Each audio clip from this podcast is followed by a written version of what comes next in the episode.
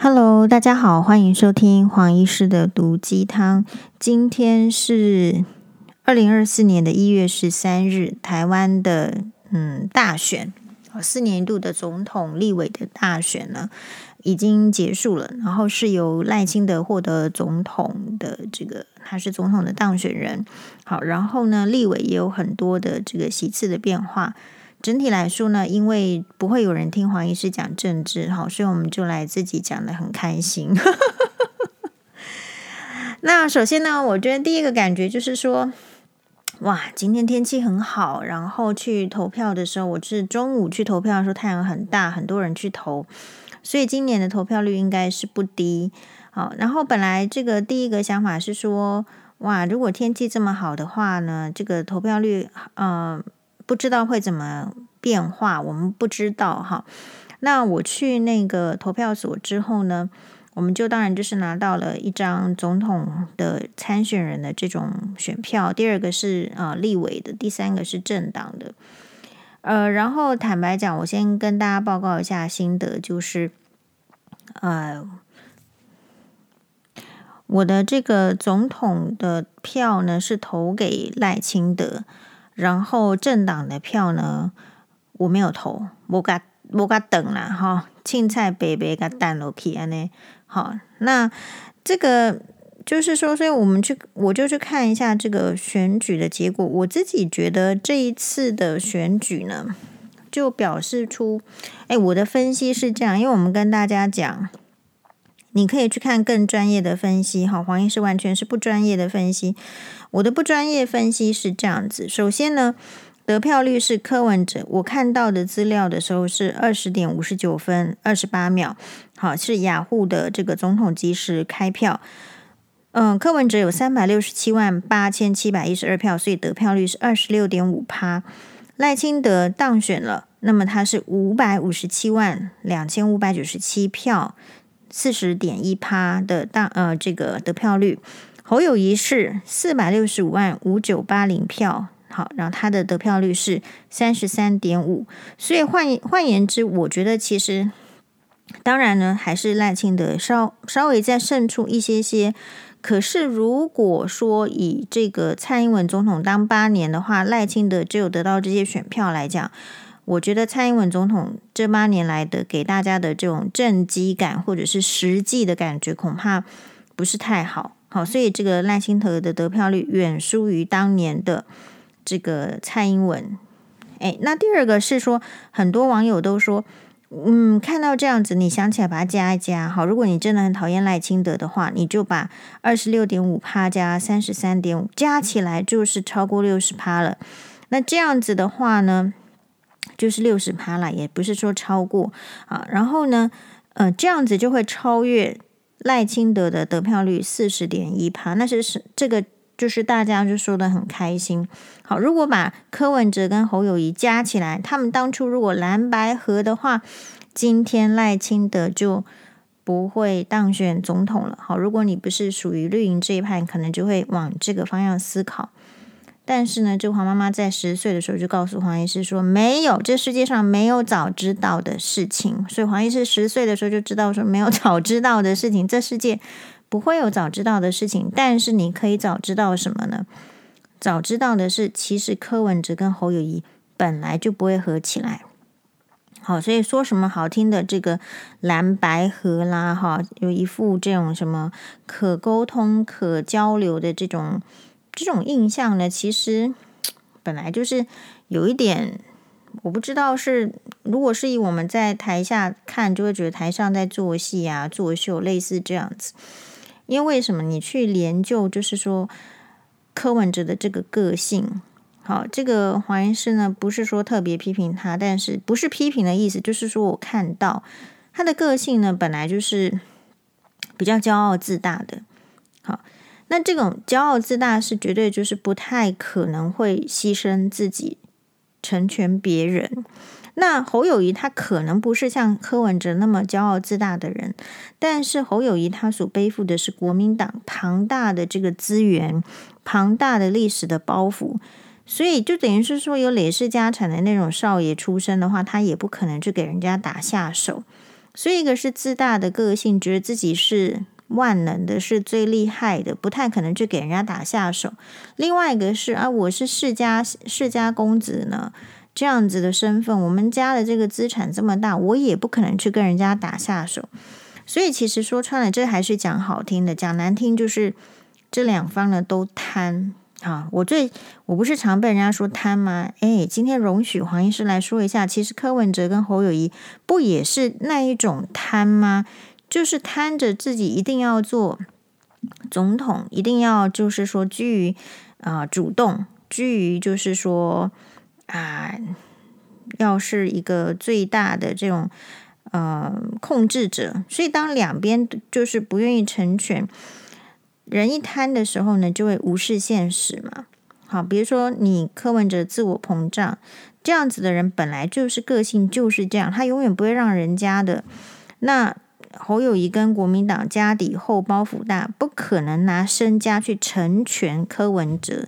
老实讲，也就是一种不舍得，没有那个度量。所以柯文哲没有那个度量，是来自于他的个性；侯友谊没有那个度量，是来自于。他的这个国民党的身家，所以本来就是没得合作的。所以当他们去谈啊，去瞧什么，然后黄医师都注注意，就说啊，是金华酒店哪个餐厅啊？哦，有什么餐呢？我不会去注意他们到底要合什么，因为真的他不太可能是合作。假大方是很会的，真度量是没有的。好，所以如果说嗯讲的那种蓝白合，就是那种。老人家在讲的是大体，就是叫别人让，自己并不是想让的意思啊！你怎么那么自私啊？谁不自私？说别人自私的，往往是自私。别人没有照自己的期待，就是别人自私。所以，如果是在这一种立场在谈，本来就很容易破局。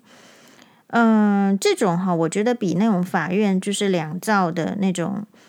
嗯，沟通常常要退要退，还更容易破局，是因为，呃，你像离婚，法院去会希望，就是说你你做爸爸的要退，做妈妈的要退，不管是哪一种情况，都非常有可能真的是为了小孩子，最后大家就退。啊啊，侯友宜跟柯文哲他们两个之间没有小孩呀，好，就这样，所以这就是黄医师的这个评论。那另外。高嘉瑜宣布败选，李彦秀重返港湖。好，即便呢，李彦秀的妈妈做出那样子夸张、不可思议、不可不不可思议的这种台湾霹雳火的剧情呢，李彦秀诶得票率还是蛮高的。所以看到这则新闻，高嘉瑜宣布败选的时候，我说：“哎呦，吴欣岱算成功了，成功的拉下别人。”所以这是什么？所以，当我们看到，就是说，如果你注意到说，哇，早知道柯呃柯文哲跟侯友谊合起来，那赖赖清德就不会当选了。你其实也早，你这是早知道，我我的话就早知道他们不会合作嘛。那第二个是第二个，所以你看，我从来就没有在担心赖清德不会 当选总统啊。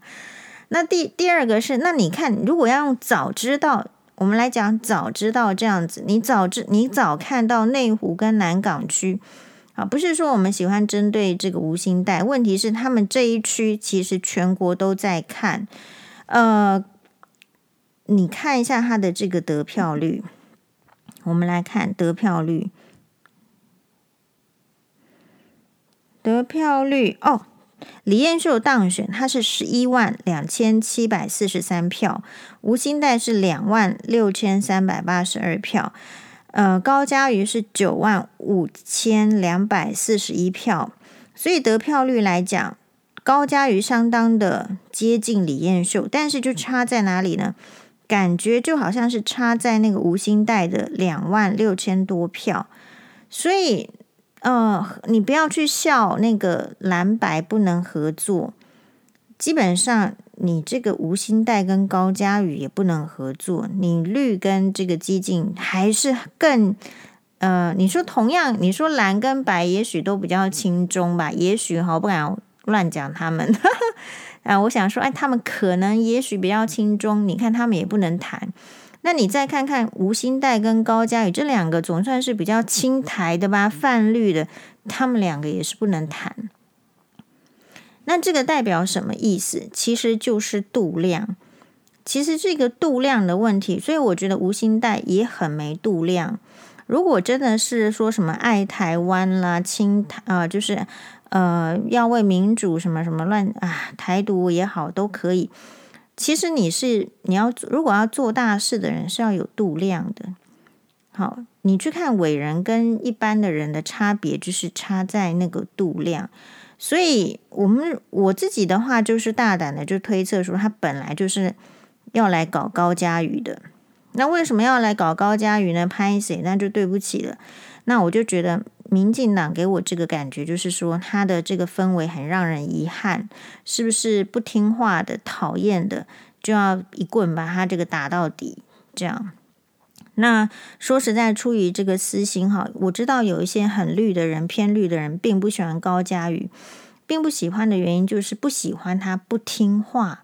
为什么明明是绿的，然后去好像类似讲一些，呃，会会这个争议的争议我们自己这个党的政策的这样子的话，所以不喜欢他，好，或者是觉得说怎么搞的，明明是绿的，怎么好像去跟阿贝，好，好像挺要好的，就是不喜欢他。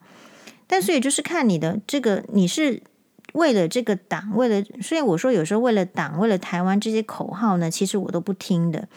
我们就看你的行为是什么，就可以知道你爱的是什么了。就很简单，我们不要听口号。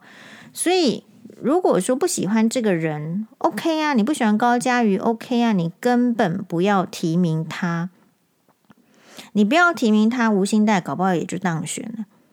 好，那你又好像吴高嘉瑜的势力不能说不在啊，因为他是好几任的力，就是说，好像我印象中他从二十岁才大台大毕业。就是投身政治嘛，就是在做这个社会运动，在做政治，所以他深耕那个基层很久的时候，你又不敢不提名他，那你不提，你不敢不提名他呢？你又去找那个吴欣岱，我都怀疑他是找来的，因为你知道他本来不是这个选区的啊，他本来不是选哪里？选屏东还我不知道，忘记台中还是哪里？Anyway，可是他就被找来选这个。南港内湖这一带啊，其实就是要跟高嘉瑜去拼盘的嘛。然后再来有非常多就是绿营的，比如说有头有脸的人物，有头有脸的人物，就是因为这些人，所以偏绿的人喜欢支持，那么就去找这些人来。在他的文宣啊，什么就是站台，这是高嘉瑜在败选的感接受访问的时候说，所以也许有一些人他会以为说，民进党是不是推出了？如果是民进党的支持者，他会觉得说，哦，是不是民进党推出了两位？哦，这样子的，呃，或者是说，以为这边这个选区好多人了，我可以两个都选没关系，都会当选，那就好了。好，那我觉得高嘉瑜呢，非常有这个。政治语言，他说他才是。当人家问他说，那一些帮忙吴欣岱的啊、呃、绿呃范呃这个民进党的这个高层是否就帮这个呃，就是说是不是就是这一次他们这一区败选的最呃战犯的时候，高嘉宇我觉得他展露一个蛮好的政治智慧，就政治智慧就是还没有最大的政治。罪犯就是我自己，是我没有办法让这个地区的人，哈，我们的这个绿色的来团结支持我，我才是最大的战犯。这个高度，这个政治的智慧在就在这边。那另外呢，就是说看到这个选票，其实两万六千多张选票，我们知道这个，后来我就去看。嗯、这一次的那个立委的席次呢，国民进党三十二席，比二零二零年的六十一席降了非常多，呃，也比二零一六年的六十八席降了非常多。那本来呢，那快要被打死的国民党，从二零二零年的三十八席，又被就是说还是没有什么进步嘛，还是就是二十呃变成二十三，这个统计上。诶，我看了开票，这个应该还不是很正确吗？总共是几席？还是大家有改掉？怪怪的。Anyway，如果从这个政党的啊、立委的席次来讲，其实民进党算是退步。好，所以虽然说哦，赖清德跟这个啊呃这一组呢当选了总统，可是立委这个部分呢，其实是我觉得算是失败的啦。啊，立委的选举算是失败。那为什么失败？我觉得还是可以看到，就是说。也许你的这个派系、啊，一直以来都有斗争，哈，你你给我们这样的印象，可你给我们这样的猜想还没关系哦，我就猜嘛，我也不知道啊，我不知道你有什么派别，我怎么知道你派别私底下在讲什么话？我还以为你们都很好，可是当我们看到，就是说这个高嘉瑜不听话，在台面上，你可以去找一个外人。也许这个外人是什么？也许你认为他是亲戚，也许你认为他稍有能力，你觉得他搞不好可以成为后呃取代高嘉瑜的后起之秀。结果我不知道，以我这个外人来看，我就觉得你找了一个外人来打自己人的时候，说真的，假设我偏绿，我会对这个这个 政党会产生那种比较脆心的这种这种感觉，就是说，然后另外的就是一个。一个争议，一个道理，就是也许这八年来，在这个蔡英文总统的带领之下，民进党比较不能容忍，还是说他以前就是这样，只是我没发现，就是他比较不能容忍，好像去检讨自己的政策啊。如果我们是立委，我们是同一党，我就应该要一直守护。那么也许以前是，可是时代在变，民众的声音出现的时候，所谓的立委叫做为民喉舌。如果是这样子的话，高嘉瑜替他的选区有不同声音的人表达意见，好像也没有一定不可以。但是这似乎在传统的台湾的政治上被认为是不可以的。所以为民喉舌这件事情讲的是假的，为党喉舌才是真的。好，然后另外就是说，他这个吴兴岱这样子两万多的这个得票呢，后来他也宣布了他的这个。败选的感言说他要继续生根，然后其实我我有一种这个哇哩咧的感觉，因为就是马上想到说，哦，如果他连续两次败选，可是还可以继续要说继续生根，那只有几种情况。第一个，他家很有钱，好，因为我们知道宝岛歌王叶启田或者是什么之前的什么呃综艺极致天天王张帝都选举选到都快。不行了，就是消沉很久，就花很多钱。如果没选上，真的是欠债呀，什么什么的。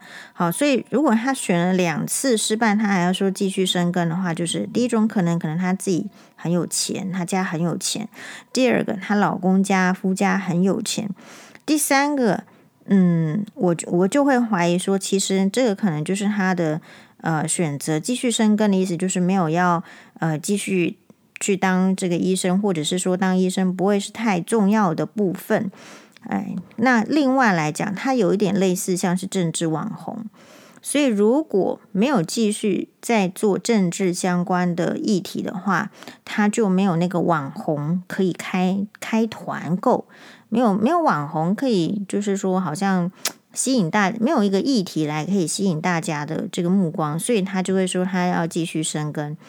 我们不太知道这个继续深耕的意思是继续的穿短裙啊、脱衣服呢，还是继续的跳舞？Anyway，这是继续的深耕哈。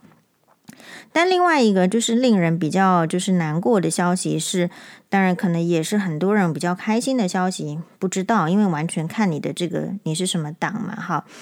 诶，台湾就是这样子。那呃，台中的。沙鹿这个选区哈，龙井第二选区，哎，颜宽恒竟然好掉打破我们的隐形眼镜，当选十一万八千九百六十二票，五十三趴。林静怡五九万六千一百五十一票，所以这个地方有可能就是说，他还是第一个林静怡可能生根的时间比起颜宽恒少了很多啦。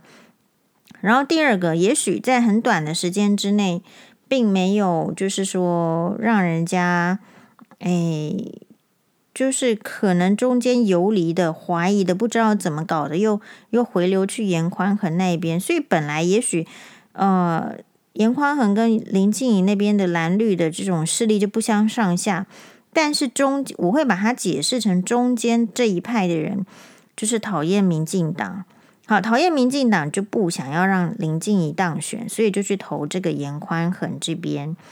这个跟那个我们这次看到科批的选票蛮多的啊，也是也是我会这样子把它解释，就是说他既不想投蓝呢，也不想投绿，所以呢，他就是去把它投给这个科批。嘿，那嗯，这一次的这个选举哈。那你说，如果我说吴欣岱他可能还是要继续深耕的意思是说持续网红，我们不知我是没有去看林静怡有没有说要继续深耕啦。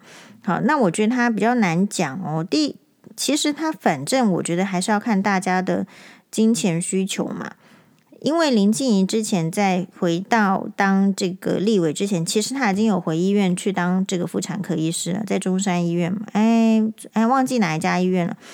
好，就是他有回去当这个妇产科医师，所以到底要怎么样去生根，或者是为了要维持收入什么什么的，其实这些都是一个蛮难的议题。好，但是我这边因为刚刚有看到，就是转台，我没有看很多，我就看了一个不晓得哪一台的这个政论节目。我想说，哇，都不看政论节目的黄医师，今天也稍微瞄一下好了。嗯，结果就在说，不晓得是哪一个党，也不晓得是哪一位名嘴，但是看起来是蛮年轻的。就在说哈，国民党就是都推出一些，就是有一些选区都是老扣扣啦，老到怎么样啦，哈，所以当然就没办法选上。那就是要推出像徐小新啊、呃、这样子的颜值的什么什么的，然后才可以什么样之类的。哎，我觉得。如果年轻人说这样子的话，那这个这台湾我也觉得蛮蛮那个，就是蛮肤浅的。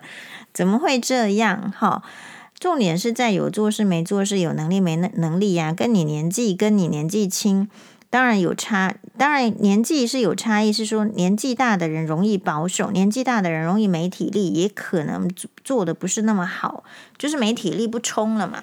他、啊、年轻人有一个冲劲，但是我以为你要讲的是这个，竟然还说徐小新的颜值，所以老实讲，可能真的我们就是像我们所说的，就是说说实在去投票有点勉强，好，然后的政党票呢是投不下去，就算了，就别投，就是人呢就对得起自己的良心，好，那非常可惜的是，苗博雅在这一次呢，并没有就是从这个。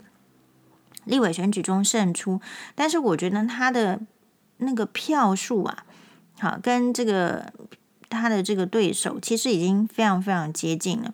好，那这个就生根就会有意义。好，我就不不知道说吴欣岱那个生根有什么意义。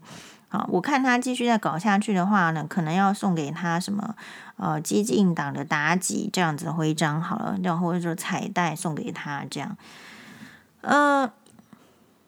那么我建议就是说，如果不管你是呃国民党的，是偏白的还是偏绿的，可能都，也许你，我觉得这一次应该算是蛮平衡的，应该总不至于就是说一边很开心一边不开心，因为因为算是还蛮撒卡都的吧，对吧？这个结果就是说，如可是我相信，因为因为像黄医师讲的这么轻松飘飘然，是因为我不是一个政治狂热分子。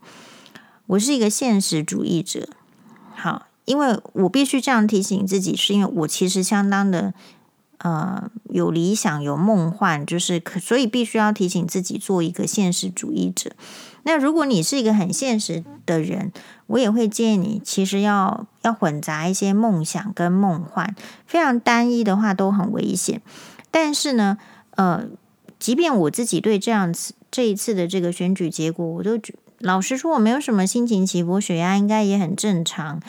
但是我可能会建议，如果不管你是什么党派，你都觉得说哇，这个晚上睡不着的话，今天不 OK 了，天崩地裂，不知道该怎么办。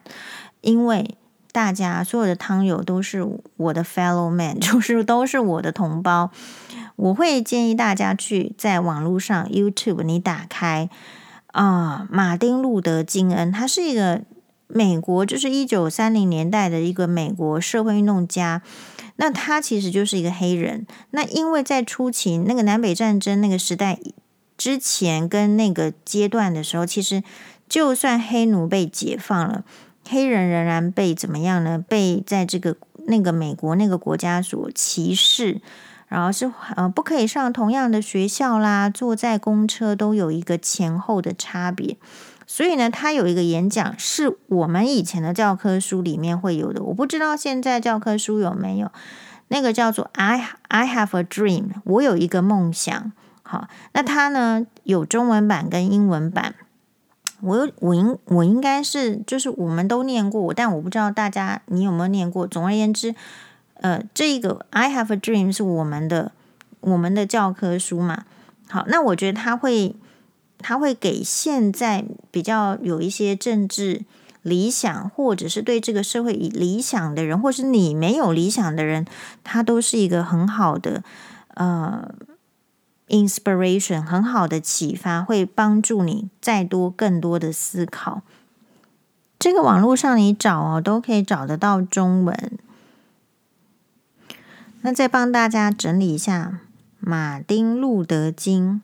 就是 Dr. Martin Luther King，他是一九二九年到一九六八年，他其实只有活了三十九岁。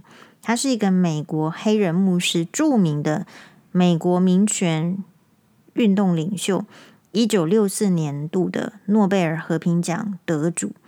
那所以，嗯，我觉得有一些所谓的生根什么，就是我不知道。也许我们这样子的鼓励也是不对的。我觉得，如果真的要有政治理想或是什么的人，我不知道他们做的所谓的生根努力是什么，是去脱衣服呢，还是去练习跳舞呢？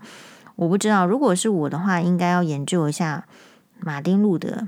好，比如说这个人慷慨激昂的演讲，为什么全美国的人都感动了？为什么全世界的人都感动了？为什么能留下来？你讲的话能够留下来，能够对别人有帮助。我后来的心得是根植于，不是说他是一个演说家或者是什么，那是基本条件，而是他本身就要有坚定的理想。所以，如果一个没有坚定的理想的人，基本上我不知道要生根什么。你你你你你只适合去跳舞啊？好，我不知道。那。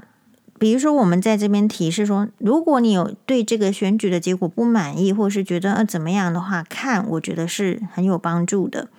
他说：“我有一个梦，马丁路德金恩啊博士，我有一个梦，梦想这个国家要高举并履行其信条的真正含义。我们信守这些不言自明的真理。这个信条是什么呢？就是人人生而平等。”我有一个梦，我梦想有朝一日在乔治亚的红山上，昔日奴隶的儿子和昔日奴隶主的儿子能够坐在同一处，共叙兄弟情谊。我有一个梦，有朝一日我的四个孩子将生活在一个不以肤色而以品性来评列一个人优劣的国度里。我今天就有这样一个梦想。那我讲这个的意思是说，它就是一个一九。我们刚刚说大概是呃二九年出生，那你算他是一九五零年可能很活跃吧？因为六八年他就一九六八年就死，也就是说他可能是在民国四十年左右的人。那个时候的美国虽然表面上平等了，可是他仍然社会上有很多的歧视，有很多的不平等。他身为一个黑人，他还是希望平等，他就做了一个这样子的梦。而这个梦想，在今天来看，其实就算仍然我们没有人人生而平等，可是它是趋向于啊，可能是哎目标，你至少有一个目标。好，所以呃，他如果你今天失望的话，那我觉得马丁路德有一句话是很好，他说：“我们必须接受失望，因为失望是有限的。”但是不可以失去希望，因为希望是无限的。啊，最终另外另外一个就是有意义的话，我觉得是最终我们记得的不是我们敌人的话语，好，而是我们朋友的沉默。我我觉得这个很很有意思。一个和谐的社会不是争议的消失，而是公义的彰显。所以，也许曾几何时，我们不知道什么是公义了。我们的社会虽然充满着争议，可是因为没有公义的彰显，所以就让那一些争议好像沦为啊呃妨碍了社会的和谐。可是如果照马丁路德的想想法的话，是说。对啊，一个和谐的社会并不是争议的消失，而是公义的彰显。所以，或许你对那些嗯争议的这种不能忍耐。我后来想一想，因为常常我们上节目，就是会有反方说啊，不要再讲了，或者是说好像就 gay 掰就假仙了哈，然后就是绿茶婊在那边说什么啊，要要注意你自己说出来的话怎么样怎么样。